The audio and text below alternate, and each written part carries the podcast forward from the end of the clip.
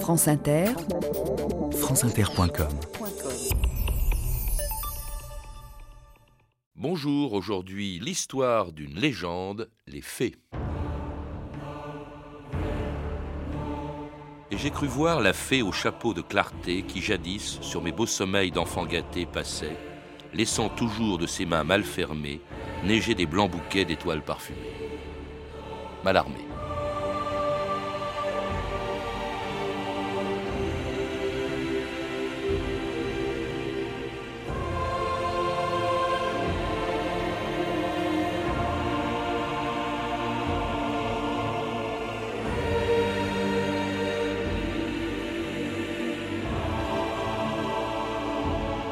2000 ans d'histoire.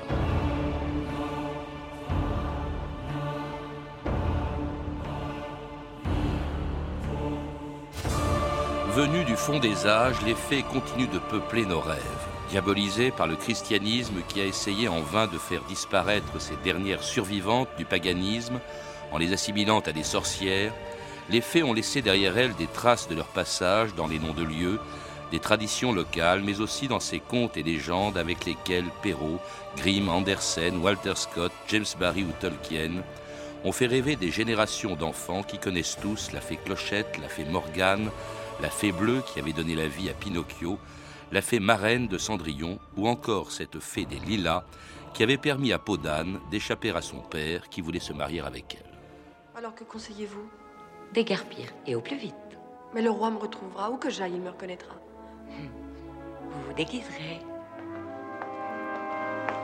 Vous allez vous envelopper de cette peau. Oh, quelle horreur Faites ce que je vous dis, tout est prévu à cet effet. Où est ma baguette Ah. Voici une cassette dans laquelle vous mettrez tous vos habits, votre miroir, votre toilette, vos diamants et vos rubis. Je vous donne aussi ma baguette. Ne vous tourmentez plus, il ne vous arrivera rien de fâcheux si vous suivez fidèlement mes conseils. Vous croyez? Les fées ont toujours raison.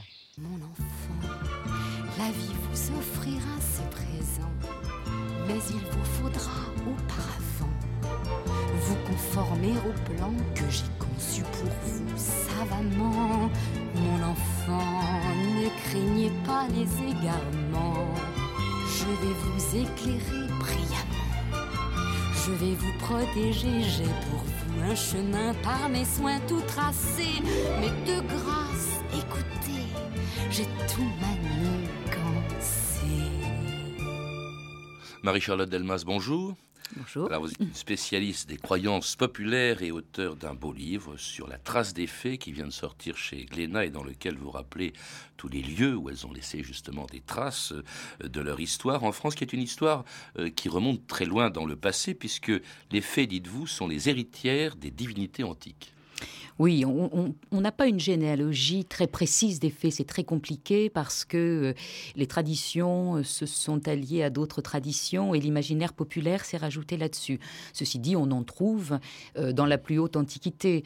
Elles sont les descendantes des moires grecques, des parcs romaines, puisque le terme de fée vient de Fata, qui est la déesse de la fatalité, dont on retrouve d'ailleurs des traces avec les, termes fatidiques, mmh. fatalité bien entendu, donc déesse du destin. Euh, donc oui, je pense qu'elles ont, moi je pense qu'elles ont toujours existé. Ça a donné d'ailleurs des noms très différents, justement si ça vient de, de, Fatum ou de Fata, le destin, la destinée. Ça a donné Fada, par exemple, dans le midi de la France. Voilà, c'est-à-dire que les... Les, faits, c'était des Fadas. Voilà, tous les patois locaux ont, repris évidemment soit ce terme de fée, soit des termes un petit peu plus spécifiques. Et dans le midi, en Auvergne, en Gascogne, effectivement, c'est ce terme de Fada dont on sait aujourd'hui aujourd'hui que il veut dire un peu, un peu mm. fou. Quoi, C'était aussi les corriganes, je crois, en, Bretagne, les dames blanches, les dames noires. Il y a vraiment des quantités de noms qu'on donne aux fées, justement, selon les régions. Il y a des milliers de fées et elles ont toutes euh, des noms spécifiques. Alors, pas très rarement des petits noms. Mm. Il y en a quelques-unes à qui on donne un petit nom. Mais elles ont toutes des appellations euh, différentes en fonction des provinces. On est encore là dans les provinces de France. Alors, au Moyen-Âge, elles font un peu l'objet d'un culte. On continue de vénérer les fées comme le faisait les Romains qui pratiquaient des sacrifices, je crois, pour obtenir leur bienveillance, mais elles font vraiment l'objet d'un culte à peu près au Moyen Âge. Bah, c'est-à-dire que le, christianisme va s'installer euh, à la fois lentement et à la fois violemment. Euh, en France et, dans d'autres pays, mais en France. Là, pour l'instant, nous parlons de ce territoire. Et euh, malgré les grands efforts des pères de l'Église, euh, on continue à vouer euh, des cultes aux anciennes divinités du paganisme, dont les faits, effectivement, comme vous le disiez, sont héritières. donc, cette lutte contre les faits va être extrême, et contre les, êtres surnaturels en général, les êtres de la nature, va être très longue. Et puis on les voit apparaître aussi dans les légendes justement du Moyen Âge, avec Mélusine ou encore la redoutable fée de la légende du roi Arthur.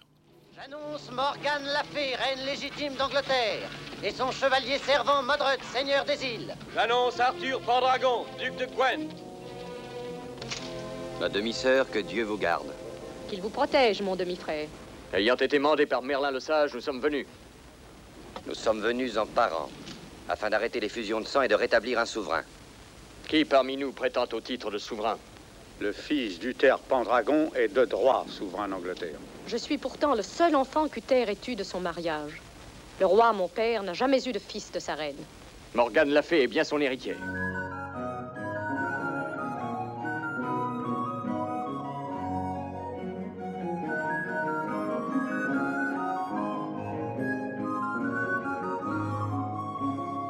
C'est une musique du compositeur Purcell, La danse des fées. Euh, ce qui est compliqué dans, leur histoire, Marie-Charlotte Delmas, c'est que euh, selon les pays, selon les régions, euh, chaque période de l'histoire a, des fées différentes. Elles ne ressemblent absolument pas. Il y a des grandes, il y a des petites fées, comme, comme la clochette de Peter Pan.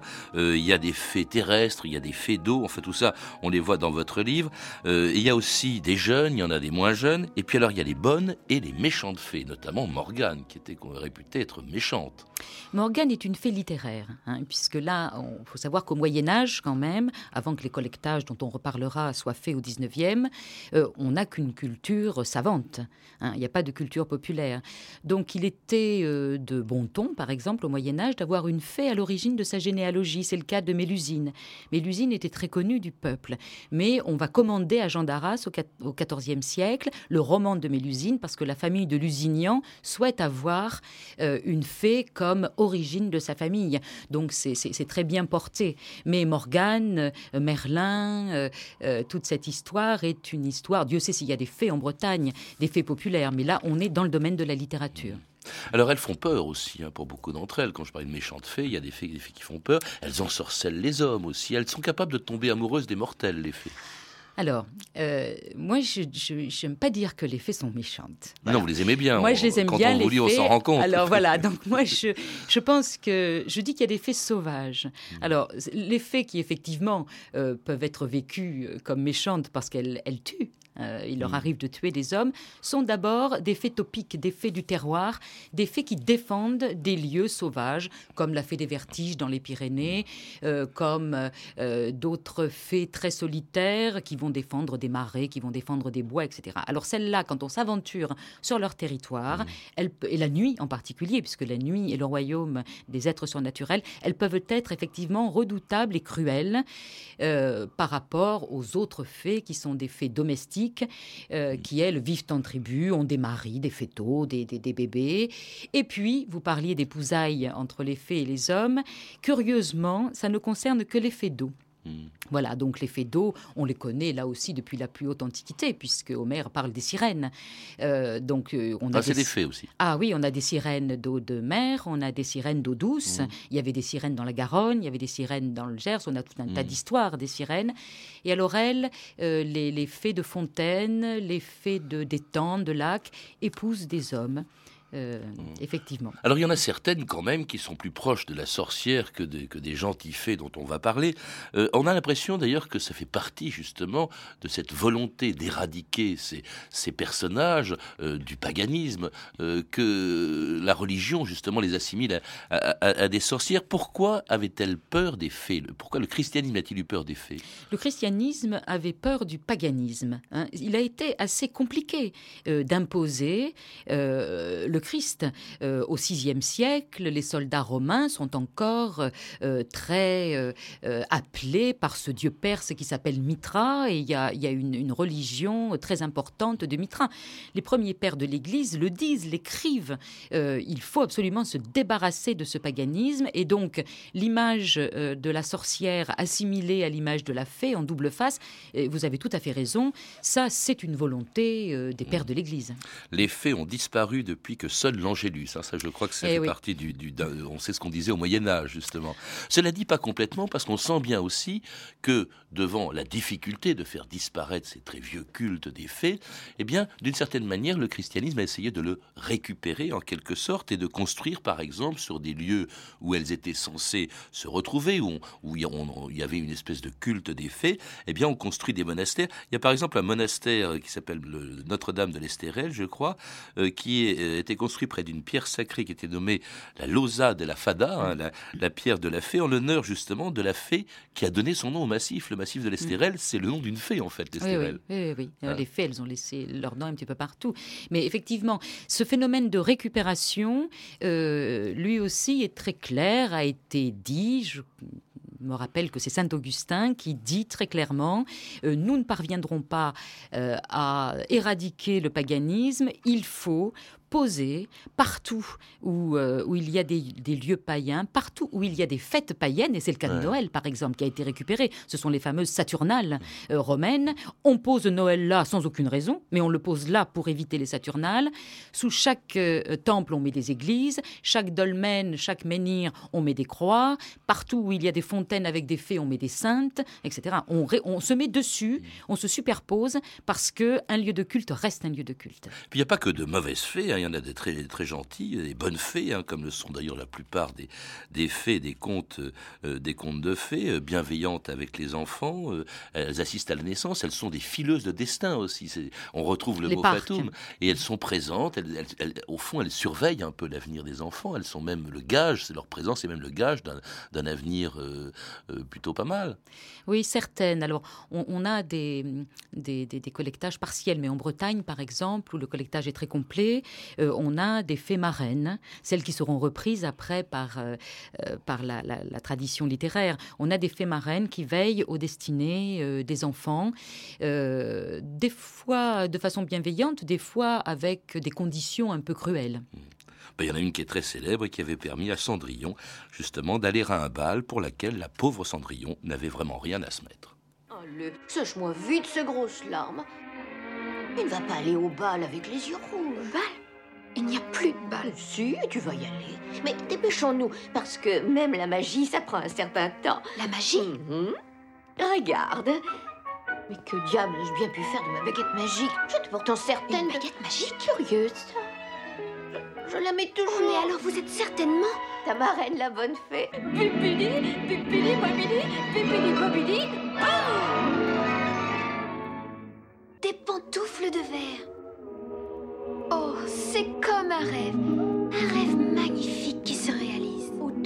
De minuit, le charme sera rompu et tout redeviendra comme avant.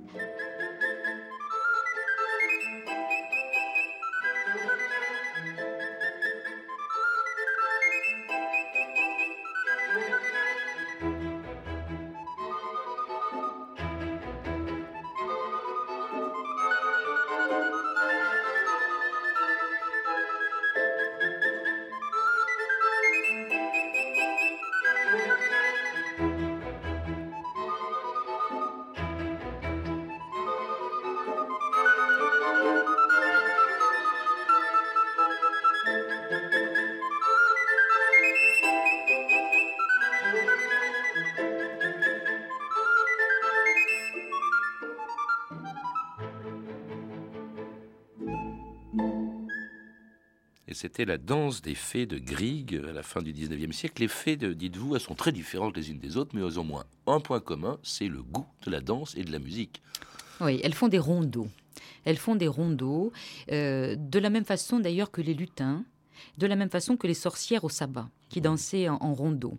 Mais il est extrêmement dangereux de déranger euh, les fées qui dansent des rondes, parce que elles vous entraînent dans leurs rondes et elles vous entraînent jusqu'à épuisement. C'est le cas, par exemple, on a de très belles légendes dans le Cantal euh, où les fées vont tuer euh, des, deux hommes, voilà, qui rentrent dans leur danse. Oui, parce qu'elles n'ont absolument pas la notion du temps. Il y a une belle légende aussi, je crois, irlandaise, qui est celle d'un jeune homme qui s'appelait Sean, qui était attiré par une musique qu'il écoute sans se rendre compte qu'il l'écoute comme ça euh, indéfiniment. Et quand il rentre chez lui, après avoir écouté cette musique féerique, eh bien, qu'est-ce qu'il voit? Il voit que sa maison est en ruine et il croise un vieil homme qui a 60 ans de plus que lui et qui était devenu son neveu. Au fond, il avait disparu. C'était dangereux, les danses des fées. Et alors, ça laisse aussi des traces. C'est ce qu'on appelle les ronds des fées, Marie-Charlotte Delmas. Alors, les rondes des fées, ce sont aussi les rondes sorcières. Là encore, on retrouve la- la similitude, effectivement. Alors, selon les régions, ce rond de fées, euh, bien l'herbe y pousse plus de rue, ou alors dans une autre province, euh, on le reconnaît parce que l'herbe est piétinée, et c'est la même chose pour les sorcières. Donc, je me demande s'il n'y a pas une assimilation là euh, du, clergé. Il faut savoir que dans certaines provinces, c'est le cas de la Picardie, au sabbat, les fées et les sorcières dansent ensemble. Et ils faisaient peur, ces ronds des fées, d'ailleurs. En fait, en réalité, je crois que c'est la plupart du temps, c'est des champignons. Vous Oui. en parlez au premier degré, comme Oui. si vous y croyez vraiment. D'où ça vient, toutes ces croyances, tous ces, euh, ces ronds des fées, ces, ces, euh, tout ce que l'on dit sur elles? Parce qu'on a l'impression qu'elles existent quand on vous écoute, euh, Marie-Charlotte Delmas. Tant mieux. Tant mieux. Euh, il y a au 19e siècle, euh, à la suite du collectage qu'ont fait les frères Grimm en France, des collecteurs qui vont euh, s'éveiller, alors dont c'est pas le métier, qui sont euh, juges, euh, qui sont instituteurs, qui sont, enfin, qui ont tout un tas de métiers et qui vont aller collecter de la part euh, des, enfin, chez les personnes, chez les vieilles personnes de l'époque, donc des personnes qui ont connu ou qui sont nées au 18e siècle, ou qui ont des parents qui étaient au 18e siècle, donc dans une culture proche de celle du Moyen Âge, hein, puisqu'on sait que ça a basculé après, et qui vont recueillir toutes ces traditions, toutes ces superstitions. Alors, ce qu'on sait aujourd'hui euh, des faits et de l'ensemble d'ailleurs des traditions populaires, on le doit à ces, à ces hommes qui sont présents d'ailleurs dans mon livre, parce que j'ai mis des légendes, et je voulais que leur nom soit là, parce qu'ils sont vraiment mes, mes, mes pères, et, et, c'est un, un, hommage sincère que je voulais leur rendre. Et bon, il y a des provinces qui ont été beaucoup mieux collectées que d'autres. C'est le cas par exemple de la Bretagne et du Pays Basque. Euh, et dans ce cas-là, on a des gestes complètes de fées. Et puis, il y a des provinces ou des pays. À l'époque, c'était les pays de France, le, le Pagus gallo-romain, euh, le canton. Et donc, euh, il y a des, des, des, des cantons qui sont moins bien collectés et où on, a, on retrouve donc des légendes très spécialisées. C'est le cas avec les lavandières euh, du Roussillon, par exemple. C'est le cas avec des fées un peu méchantes dans l'Est, les dames vertes de l'Est qu'on retrouve. On n'a pas une geste complète. Les dames blanches aussi, il y a les dames blanches, c'était quoi? Alors, les dames blanches, ce sont des fées au départ. Mais il faut savoir que à partir du moment, peu près vers la fin du XVIIIe siècle, la croyance aux fées euh, s'arrête, commence à s'arrêter, alors que les lutins vont demeurer une bonne génération de plus. Mais euh, quand la croyance aux fées s'arrête, en fait, les fées ne meurent pas. Elles vont migrer, évidemment, vous l'avez dit, dans les contes merveilleux, dans les contes de fées, mais elles vont migrer aussi dans la famille des revenants. Et donc, c'est typique pour les dames blanches qui sont aujourd'hui encore considérées euh, comme Pourquoi des, blanches Toutes des vêtues de blanc, revenantes. c'est ça Alors, les fées sont la plupart du temps euh, vêtues de blanc. Elles sont invisibles, elles sont vêtues de blanc ou elles sont vêtues comme, euh, j'allais dire, comme vous et moi, euh, voilà, à la mode du pays. Et puis, troisième famille dans laquelle elles vont migrer, c'est la famille des croque-mitaines. Là, ça veut dire que la croyance est encore vivace, c'est-à-dire qu'on connaît l'histoire de la fée, mais on n'en a plus peur. Mais vous évoquez là des contes et légendes en France. Votre livre, d'ailleurs, c'est sur la trace des fées en France. Mais vous savez, vous le dites vous-même, que ça existe aussi dans l'ensemble euh, du monde euh, occidental. Et oriental. Et, orient- Et Alors justement, oriental, est-ce qu'en dehors sûr. de la civilisation euh, occidentale, il y a des fées euh, Ben, au Japon, il y a des fées, il y a des sirènes. Par exemple, j'ai rencontré un spécialiste du folklore japonais cet été. Nous avons parlé euh, des points communs euh, qu'il y avait. D'ailleurs, il, il étudie en ce moment le comparatisme entre l'Occident et l'Orient. Évidemment, il y en a absolument partout. Ce sont des génies. Ils se situent entre les dieux et les humains. Et donc, il y en a partout. Alors ces fées, ben, euh, elles auraient pu disparaître hein, si justement il n'y avait pas eu ces collectages, comme vous dites, Marie-Charlotte Delmas, s'il n'y avait pas eu ce travail que vous faites et que font les elficologues, c'est ça Comment est-ce qu'on appelle les spécialistes des fées Ah, alors, euh, elficologue, c'est un grand spécialiste, c'est Pierre Dubois qui Ouais. s'appelle elficologue. Mais le, le- le elfe, il n'y a pas d'elfe en France, hein, c'est- ce sont des lutins nordiques, les elfes. Alors il y a aussi, parmi ces, les choses qui ont permis justement que ces faits euh, demeurent, qu'elles ne disparaissent pas, il y a des contes euh, populaires, euh, ceux d'Andersen, de Grimm ou encore de ce romancier italien qui s'appelait Carlo Collodi et dont le nom est beaucoup moins connu que celui du héros de son roman Les aventures de Pinocchio, la célèbre marionnette de Geppetto à laquelle une bonne fée allait donner la vie.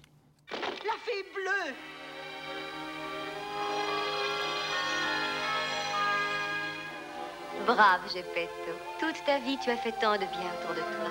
Tu mérites que ton vœu soit exaucé. Charmant petit pantin de bois, éveille-toi. Je t'accorde le don de la vie.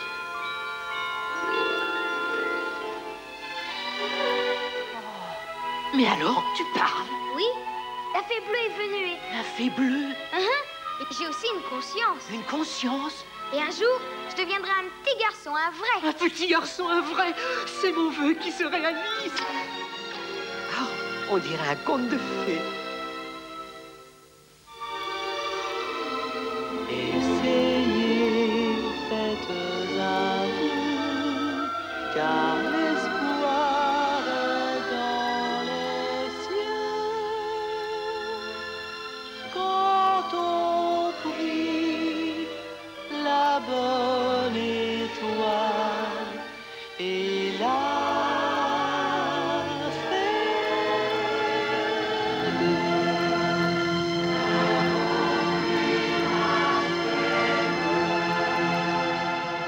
Et c'était bien sûr le Pinocchio de Walt Disney que tout le monde a vu euh, au moins euh, une fois, alors que personne ne se souvient du nom de celui qui a inventé le personnage de Pinocchio, qui était Carlo Collodi, donc un Italien, et un de ces auteurs de contes sans lesquels on a l'impression qu'on aurait aussi oublié euh, ce qu'étaient les fées.